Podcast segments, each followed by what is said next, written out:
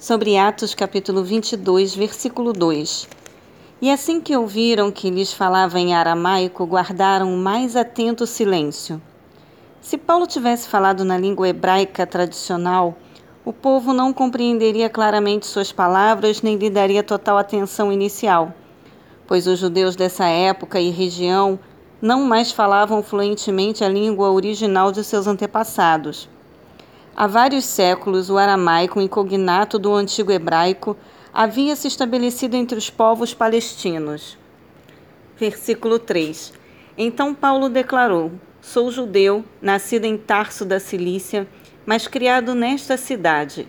Fui educado rigorosamente na lei de nossos antepassados, aos pés de Gamaliel, sendo tão zeloso por Deus, assim como estáis sendo vós neste dia. Paulo havia nascido em Tarso, cidade grega dominada pelo Império Romano na época, o que o tornava oficialmente cidadão romano.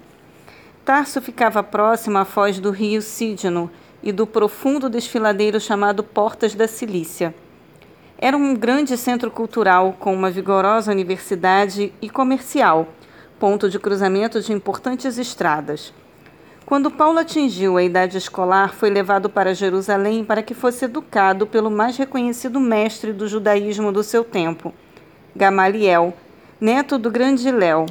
A expressão aos pés tem a ver com o fato de o discípulo aluno aprender sentado no chão, enquanto seu mestre o ensinava sentado sobre uma espécie de travesseiro ou pequeno banco de madeira recoberto com peles de cabras, o que colocava o professor num plano mais elevado e comunicava a ideia de respeito mútuo. Paulo sutilmente explica ao povo que ele também agiu erradamente por ignorar a verdade. João capítulo 8, versículo 32 e capítulo 14, versículo 6. Versículo 15. Pois serás sua testemunha perante todas as pessoas dos sinais que tens visto e ouvido. A experiência de ter visto Jesus Cristo ressurreto marcou decisivamente a vida e a base teológica de Pedro, capítulo 26 de Atos, versículo 16, e 1 Coríntios, capítulo 9, versículo 1. Versículo 16. E agora o que mais esperas? Levanta-te, sê batizado e lava os teus pecados, invocando o nome do Senhor. O batismo é sempre o sinal externo do milagre da graça de Deus operado no interior de cada pessoa humana. Embora a realidade da conversão esteja estreitamente ligada à ação simbólica, o ritual externo, isoladamente, não tem o poder de produzir a graça interior e, portanto, a salvação eterna. Tito capítulo 3, versículo 5, 1 Pedro capítulo 3, versículo 21, Romanos 2, do versículo 28 ao 29, Filipenses 3, do versículo 4 ao 9. Versículo 21. Contudo, o Senhor me ordenou: Vai, porque eu te enviarei para longe aos gentios.